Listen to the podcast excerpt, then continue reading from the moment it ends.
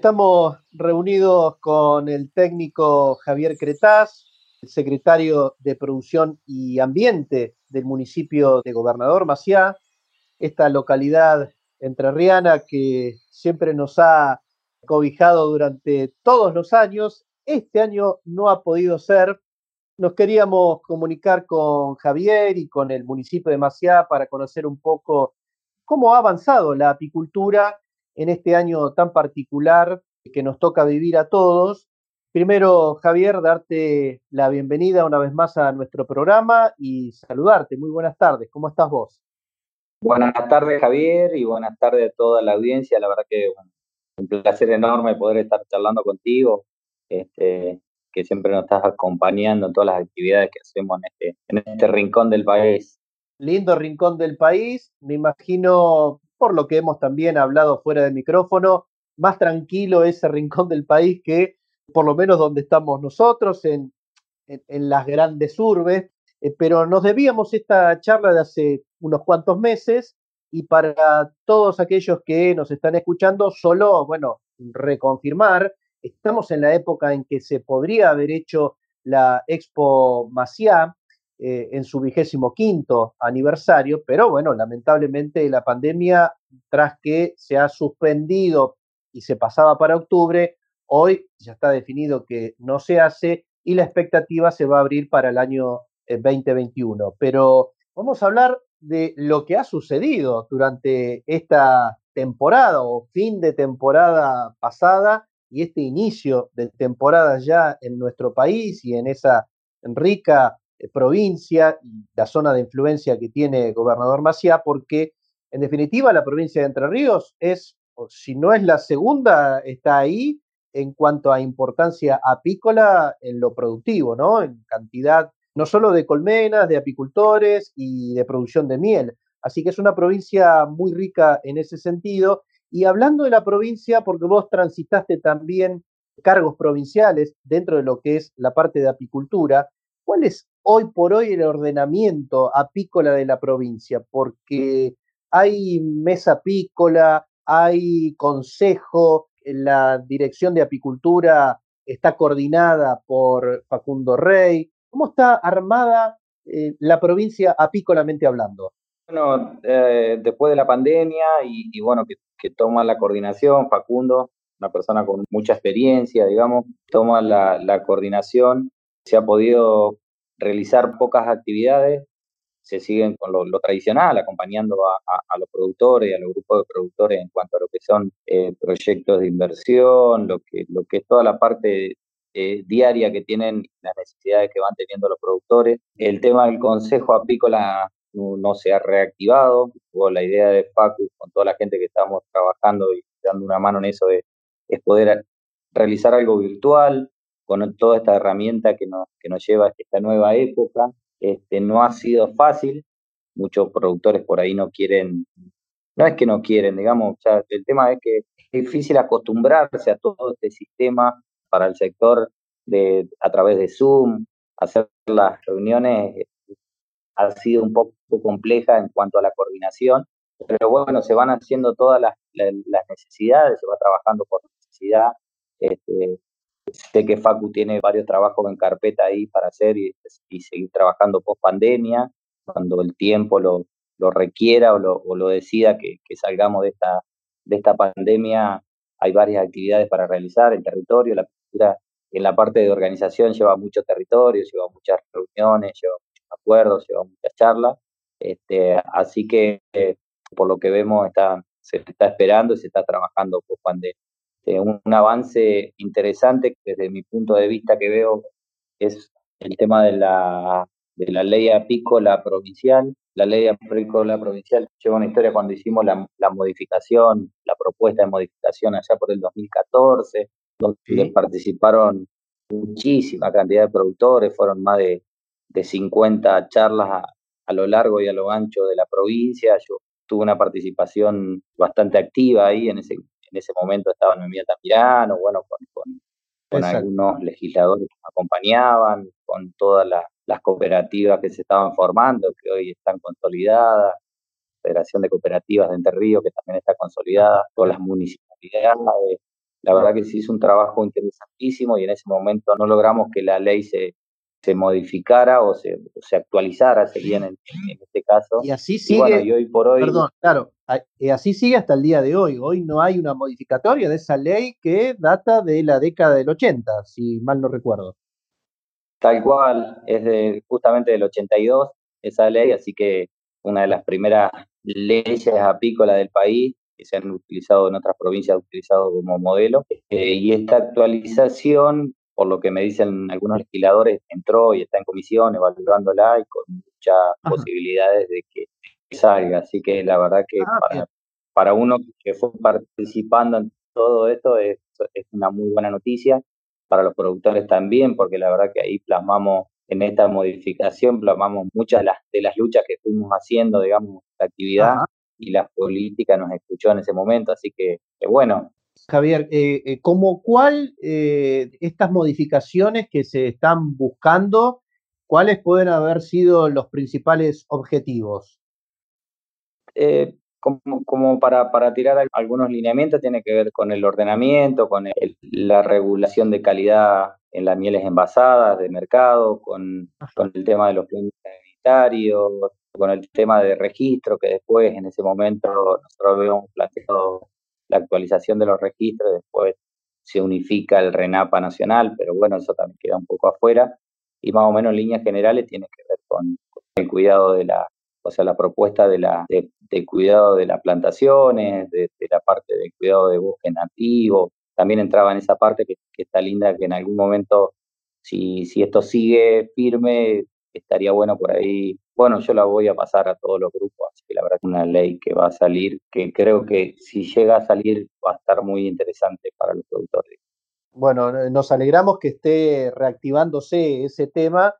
Eh, vos sabrás también que la ley apícola nacional lleva muchísimos años de tratamiento y está seguramente guardada por ahí. Ojalá eh, se vuelva a retomar también en ese sentido. Pero Reitero, la provincia de Entre Ríos, una de las más importantes de nuestro país en cuanto a producción, a calidad de, productores apícolas, de instituciones. Vos nombraste recién la FECAER, la Federación de Cooperativas, la CODEAPI que has comentado también, que ese es un consejo, eh, un consejo consultivo, ¿no? que eh, no está actuando en estos momentos, pero Maciá se ha caracterizado siempre por llevar adelante junto a sus propios productores de la misma ciudad como de la zona de influencia distintas actividades. Siempre fue así y entiendo que este año también se han reactivado algunas cuestiones. Primero, producto de esta situación de la pandemia en cuanto a las actividades de los productores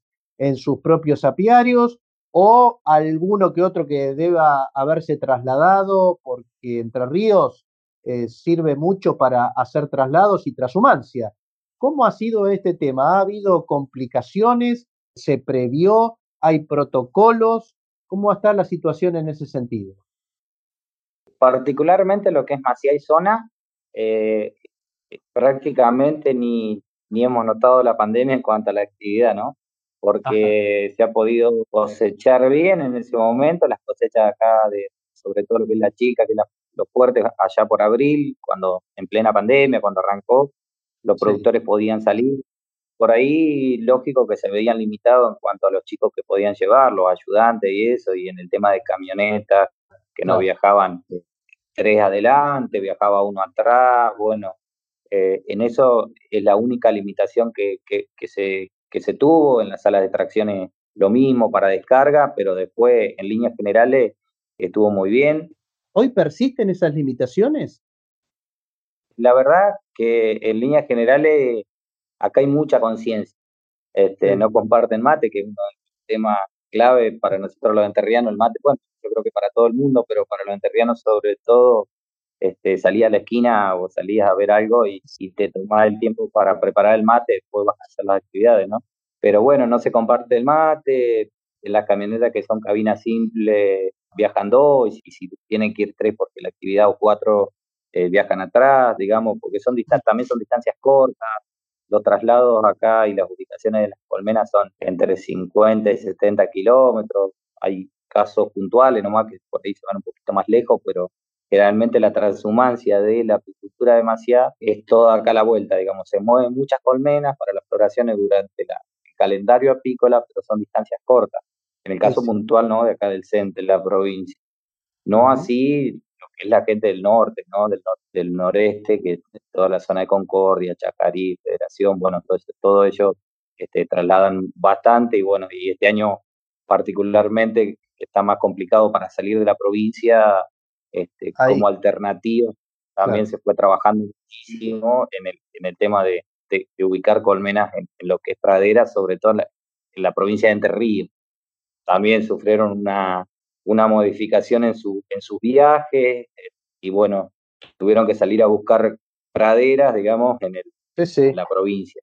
Que en líneas generales también yo no tengo ninguna información contraria, digamos, pero todos han conseguido campo, han buscado muchísimo.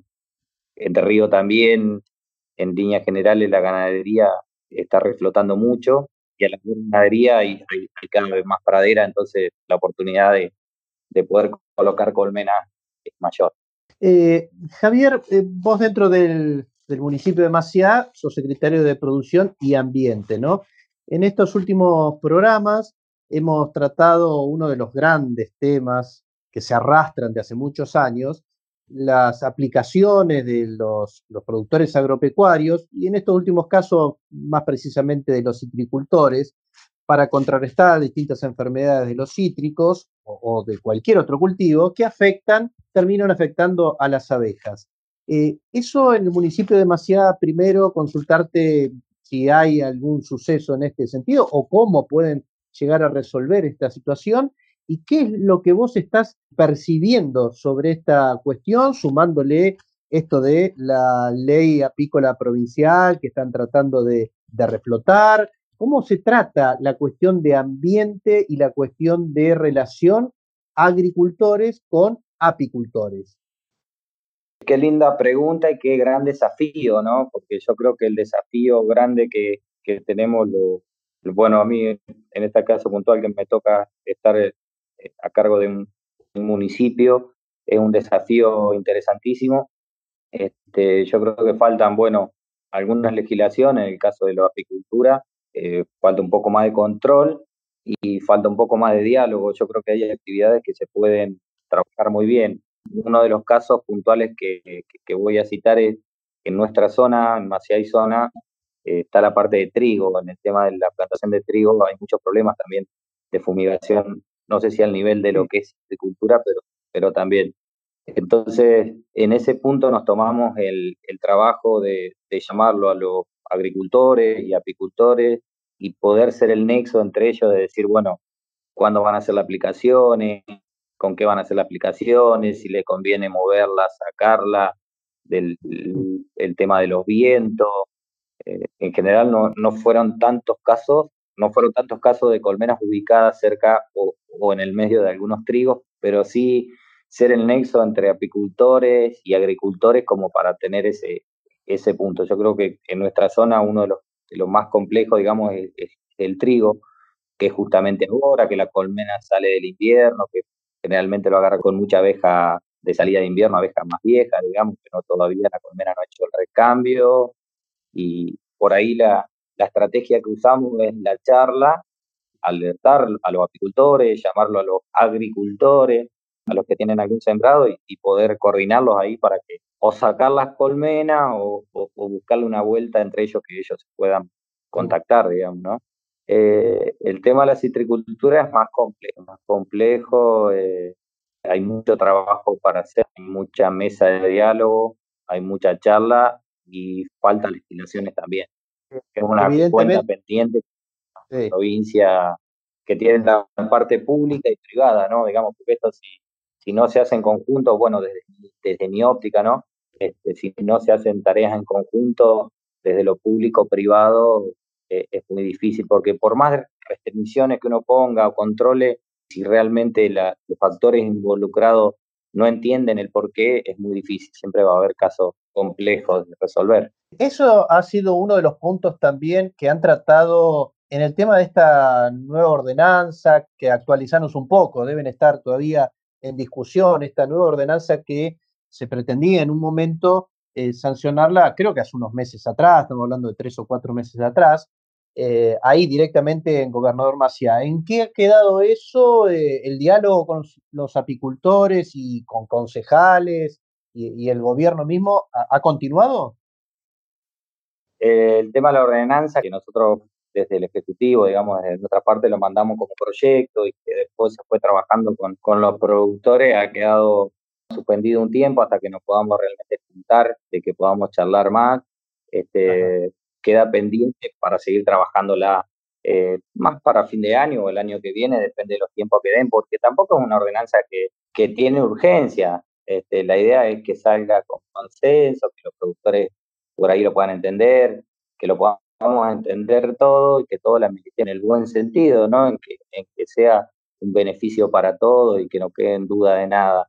Esa ordenanza está, bueno, la, discusión de la, legislación está instalada en el sector, se está charlando. Eh, bueno, hay gente a favor, en contra, como siempre pasa, pero lo importante es el diálogo y el respeto en el diálogo y, y que, bueno, que en algún momento se va a retomar con la charla, porque, bueno, lo suspendimos en su momento porque cuando nosotros tuvimos hace un mes, largo mes y medio, tuvimos los primeros casos de en Maciá, que gracias a Dios son, son tres nomás positivos y se han recuperado. En ese momento decidimos ya no juntarnos más, digamos, ni siquiera de grupo de 10 personas con distanciamiento ni nada. Y también es una época donde los productores ahora están todos en el campo, la verdad que tienen muchas actividades y por ahí eh, hay que esperar los momentos.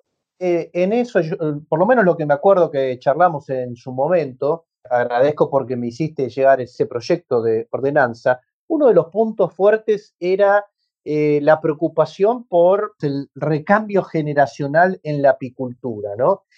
¿Qué hay sobre eso? ¿Qué proyectos están elaborando o en vías de elaborar para los jóvenes, ¿no? Fundamentalmente, para que se incluya más gente dentro del sector apícola, porque evidentemente el recambio generacional no se está dando. Sí, sí, la verdad que eh, hay mucho, esta pandemia también ha marcado mucha, mucho interés por, por muchos jóvenes y, y, también el momento, porque la verdad que con el, por ahí con el, precio y que el año pasado, la temporada pasada, digamos, hubo una buena cosecha, el entusiasmo en, en toda la actividad es, grande. Eh, bueno, nosotros desde el municipio, si bien no tenemos un plan puntualmente, vamos usando estructuras, digamos, de financiamiento y de capacitación de las que están disponibles, digamos, en el caso de la escuelita apícola que la coordina la, cooperativa apícola de, Paraná, ocupamos esa capacitación, y de la parte de financiamiento, más la que podamos dar nosotros desde acá, ¿no?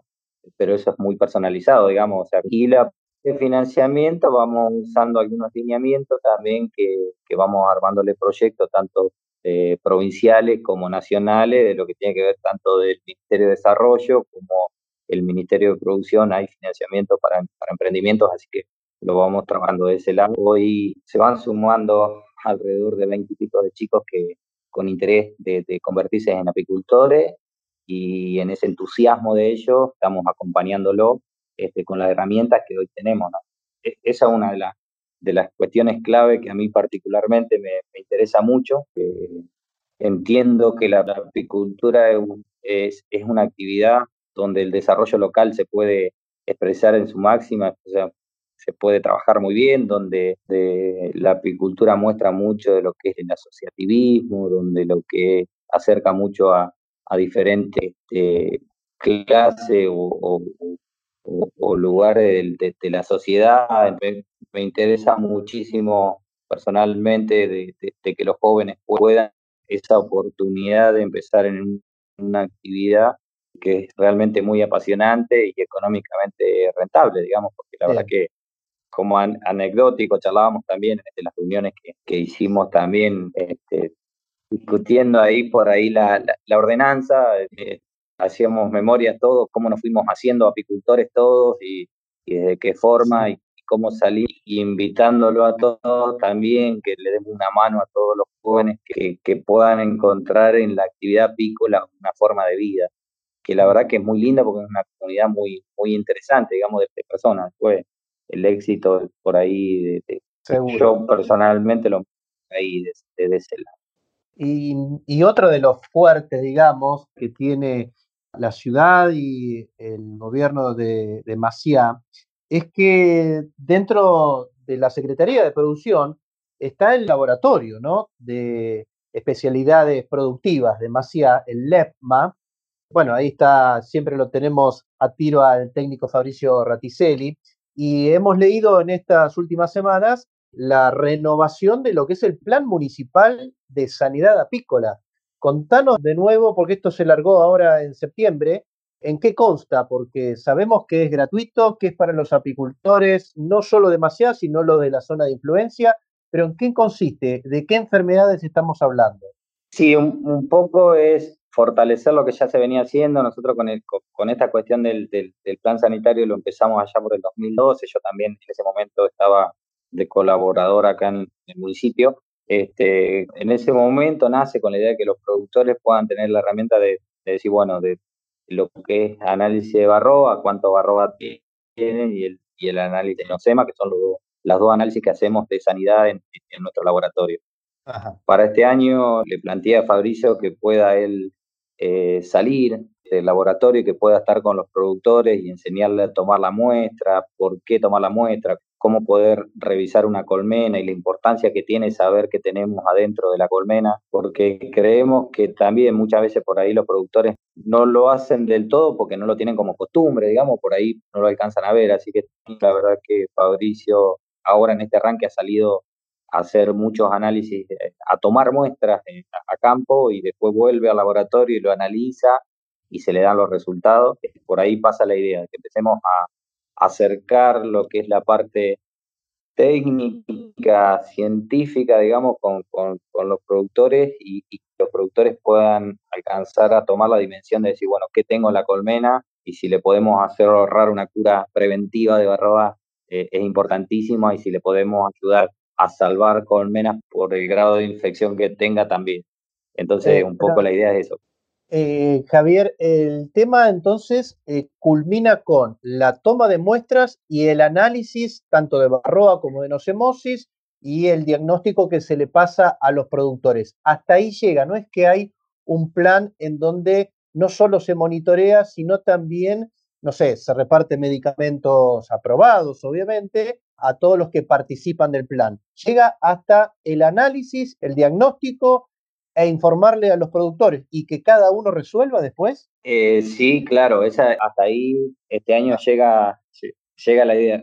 La idea es que todos los años empecemos a sumar un poquito más, empecemos a sumar un poquito más. Eh, también lo que nos muestran los resultados es que no hay, que no ha habido ningún problema, que no ha habido zonas complicadas, porque la idea también es, es tomar los productores que quieran hacerlo, porque esto es voluntario, este, ah. en diferentes zonas de, de este, entonces por ahí alertar y poder decir, bueno, qué zona estamos bien de Barroa, qué zona no. Dividimos a Maciá en cuatro, y vamos tomando como eje Maciá y, y vamos geoposicionándolo, bueno, con el geoposicionamiento de los apiarios vamos diciendo, bueno, en esta zona eh, muestra que tomamos es este tanto, estos son los resultados, esto lo otro.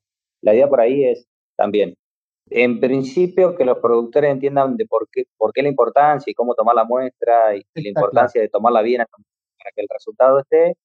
Y segundo, tener también una información en líneas generales de cómo, de cómo va evolucionando cada, cada enfermedad en, en estas cuatro zonas que marcamos nosotros como, como, como importantes. Bien, bueno, será un paso entonces para seguir actualizando y profundizando más porque la verdad, un plan sanitario, en este caso a nivel municipal, pero que maneja cierta buena cantidad de colmenas y uno trata de llegar a la mayor cantidad de apicultores posible. Eh, si esto se puede ordenar y avanzar aún más en planes sanitarios locales o zonales, sería magnífico, ¿no? Porque vos conocés muy bien lo que significa tratar una zona con buena cantidad de colmenas para que no haya las reinfestaciones posteriores es importantísimo. Y eso evidentemente salva muchas colmenas, y más si hay un diagnóstico claro a través del servicio que está prestando el laboratorio LEMA, ¿no? Para nosotros es un anhelo poder llegar a lo que planteabas vos, de hacer un plan sanitario completo, regional, de, poder tener este, la mayor cantidad de datos y poder tener la herramienta financiera también. Nosotros tenemos que entender en esto de, que cada vez la abeja corre riesgo, el peligro de la abeja, son el gran desafío que tenemos son los, los dos puntos. Bueno, esto lo, lo que habíamos tocado antes, el tema de fumigación, desmonte, pero también el tema sanitario de las colmenas, que también es tan importante. O sea, son los dos puntos que, que nosotros tenemos como, como Estado y como público privado en todo estos esfuerzos. Tenemos que cada vez más ir haciendo pasitos para poder desenredar ese ovillo, digamos, que, y, y tener soluciones este, a nivel regional. Yo personalmente entiendo de que eh, los planes sanitarios regionales eh, nos van a ayudar mucho, no solo para la pérdida de colmenas, sino que para la pérdida de producción, digamos. Por ahí Barroa o Nocema también producen eh, pérdidas de producción que por ahí no la vemos, no la vemos a simple vista los apicultores, pero sí sabemos que, que, dejamos muchos kilos de miel en el campo que también significan mucho desde lo económico, nos complica muchísimo también. Entonces, bueno, todo esto que hablamos, yo siempre le digo a, a los chicos cuando trabajamos acá y a los apicultores, digamos, todo esto que hablamos eh, lo tenemos que tener en datos. Si no tenemos datos, es imposible que podamos hacer una política pública acertada, ¿no? Seguramente es así. Eh, nuestras felicitaciones en lo que le cabe al laboratorio, porque no solo el tema de enfermedad de las abejas, sino el análisis de mieles. En lo que respecta a la Secretaría de Producción y Ambiente, que es la que estás dirigiendo, también las felicitaciones para seguir trabajando, porque hay muchas cosas por hacer, pandemia mediante, pero hay muchas cosas que se pueden ir estructurando, trabajando y tratando de ordenar y cada vez más al sector apícola y sumarlo a las mesas también de desarrollo de otras producciones, porque la intervención de los apicultores y fundamentalmente de las abejas en cuanto a la polinización de cultivos es un punto que hay que seguir resaltando, ¿no? Y, como secretario de Producción Ambiente, creo que tenés ese como otro de los grandes retos. Gracias, Javier. ¿eh? Te mando un abrazo y te agradezco mucho por estos minutos. Un gusto hablar con vos. Este, bueno, y ojalá y la pandemia pase rápido para volver, si bien no, no va a ser la normalidad de siempre, pero por ahí para hacer algunos, algunas tareas que por ahí nos van quedando o como la quisiéramos hacer, digamos. Así que bueno, abrazo, Javier. Un abrazo grande. Eh.